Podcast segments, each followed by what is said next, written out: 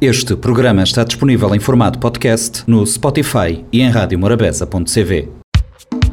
Espaço SP na Morabeza, tudo sexta-feira, 10h30 pela manhã e 4 h quarto da tarde. Dicas de moda, bem-estar e autoestima. Espaço SP, tudo sexta, na Silvia Pires. Olá, sejam bem-vindos a mais um Espaço SP aqui na Rádio Morabeza. Uh, já sabem, podem sintonizar 90.7, 93.3, 93.7 e aderirem também no podcast e Spotify todas as semanas em www.radiomorabeza.cv. Hoje eu trago um tema bastante pedido, polémico, não sei, mas algo também que podemos conversar sobre isso e, por que não, trabalhar nisso. Uh, maquilhagem e futilidade. Sempre se relaciona automaticamente futilidade com interesses ditos femininos. Como moda, maquilhagem e decoração é o que primeiro nos vem à cabeça quando a palavra fútil surge em alguma conversa. Mas será que isso é verdade? Gostar de moda, de se maquilhar, torna-te uma pessoa fútil? Já se perguntaram por que é que as afinidades e atividades associadas à masculinidade e que muitas vezes têm um objetivo puramente recreativo, mais nada do que isso, não são relacionadas com futilidade. É másculo, é dos homens. E ponto final. Se gostas de assistir futebol, de acompanhar Fórmula 1, fazer churrascos, beber cerveja. É isso, não é? Não é, não é criticar nem nada, mas é, é só fazer uma comparação. Dificilmente será isto será rotulado de, de fútil, é algo simples. Mas quando uma atividade é considerada feminina, ela sempre é vista como débil, supérflua, mesmo quando a pessoa é profissional dessas áreas. Faz disso uma profissão, as pessoas rotulam como algo superficial. De referir também que é um leque de homens bastante grande a trabalhar nestas áreas. E merecem também todo o respeito. É muito claro que atribuir determinados gostos e escolhas às mulheres e dizer que essas determinações são fúteis é mais um dos rótulos que nos são colocados ao nascermos mulheres, vem como a obrigação de performar a feminilidade. Eu entendo isso e entendo que não devemos nos restringir a esses interesses considerados femininos. Sou a primeira a dizer sempre, todos os dias, que podemos tudo. Mas cada um tem os seus gostos. Eu posso não gostar de uma coisa, pode, e outra pode gostar de certas coisas, não é? É tudo relativo. Mas se nós gostarmos de maquilhagem, decoração, jardinagem e culinária, somos superficiais por isso. Se eu trabalhar com maquilhagem, falar das cores, das paletes, das preferências dos gostos, das tendências, mostrar às pessoas como podem sentir bem e mais belas aceitando a elas mesmas como são, isso é futilidade?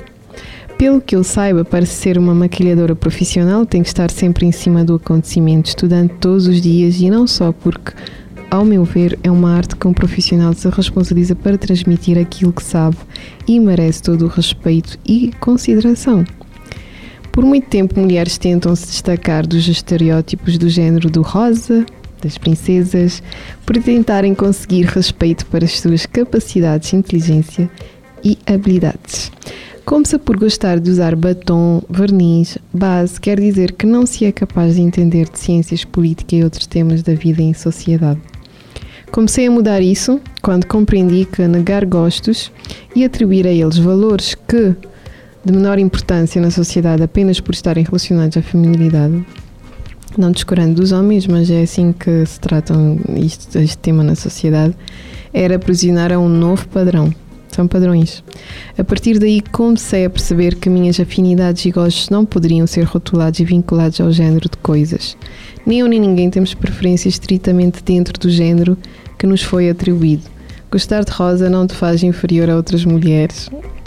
Gostar de verde, gostar de azul, gostar de preto, branco. E que essas preferências pessoais não ditam por si só o caráter, a inteligência ou capacidades. Mas é lindo, lindo, lindo quando vemos pessoas tão seguras e livres a ponto de não precisar negar nada, nem mesmo que adoram cor-de-rosa, arco-íris, paletes, cores e ou branco e preto somente.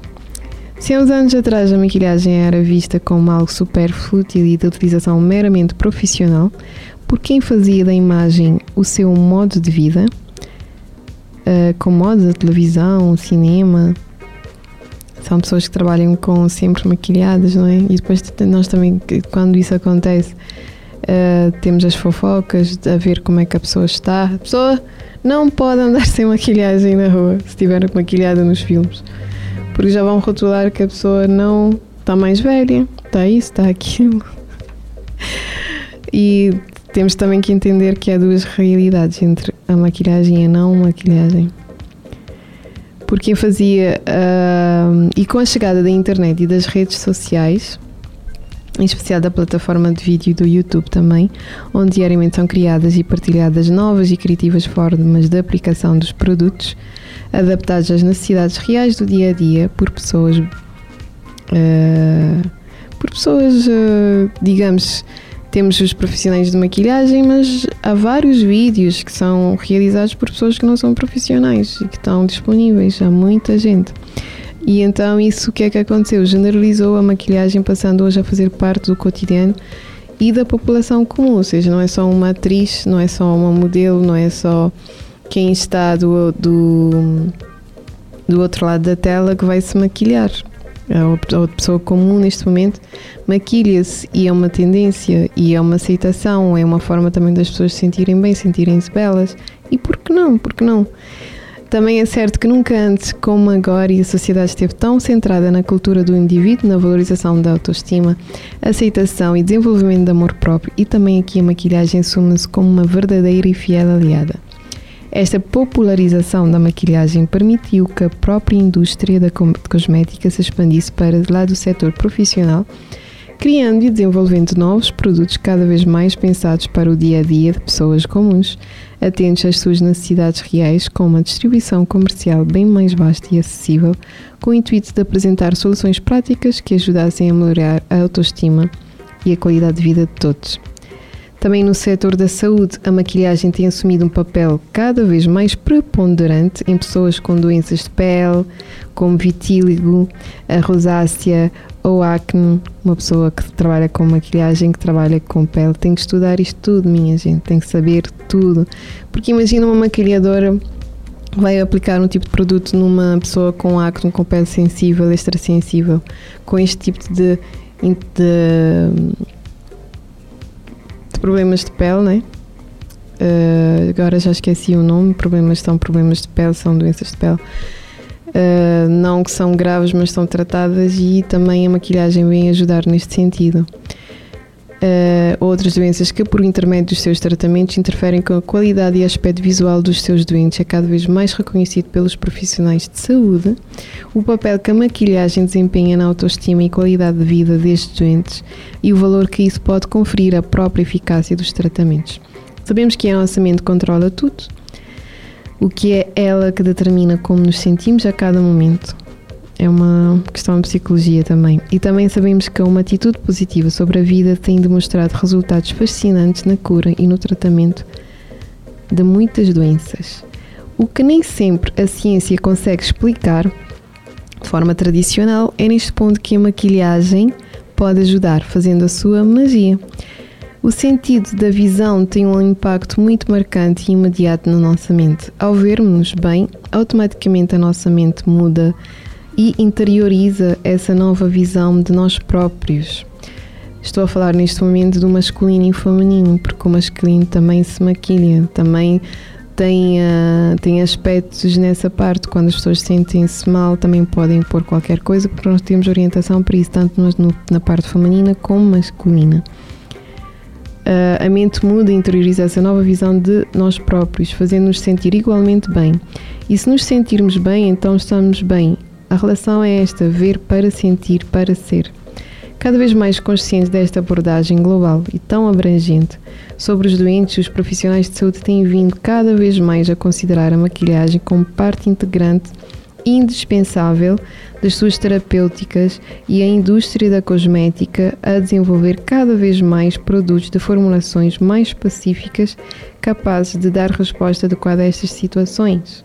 Neste momento temos uma leque, um leque de de maquilhagem, desde cosmética natural a superficial, a tratamentos, há vários, vários, de tudo o que, que possam imaginar há. Mas depende da escolha de cada pessoa. Mas aqui no que nós estamos a, a, também a falar é da forma que a pessoa se sente, da forma que a pessoa se aceita. Eu, se eu estiver em baixo, vou lá nas minhas coisas, coloco uma make-up assim bem em cima e vou para o meu dia. Vou sentir sinto-me muito melhor do que ir com aquela cara desgastada, de não ter dormido bem, de estar com sono. Uh, já é um outro aspecto também quando tu vais comunicar com as pessoas, falar com as pessoas, ter um sorriso, ter um bom aspecto. Isso conta, isso conta imenso no teu sucesso diário. Uh, mas claro, é de cada um para cada um, é como as pessoas querem se sentir, mas que isso influencia, influencia bastante. E a forma que as pessoas veem, os outros veem, eles também conta. Conta para a própria pessoa e da forma que a pessoa está. Longe vai o tempo em que usa maquilhagem era vaidade ou futilidade e cabe a nós cabe a nós, maquilhadores, eu não sou maquilhadora profissional, só tirei um, só sei as partes básicas da automaquilhagem, design de sobrancelha, mas uma maquilhadora profissional, pelo que eu saiba, tem que ir muito mais a fundo no assunto.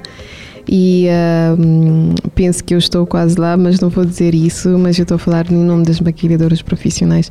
Eu sei o trabalho árduo que tem, tu tens que ter estudos profundos relativamente às cores, ao tipo de cores, ao trabalho que vais fazer, ao tipo. A tantos tipos de trabalhos à volta de uma maquilhagem, maquilhar uma noiva, maquilhagem de televisão, uh, saber qual é, que é a iluminação que tens que usar, porque é que a maquilhagem não pode ser essa, porque é que esse produto não é eficaz por causa do sol, por causa da luz interior. São várias questões que estão à volta disso. E isso não é futilidade, as pessoas têm que estudar para isso e passam anos e anos e anos e anos a estudar para isso.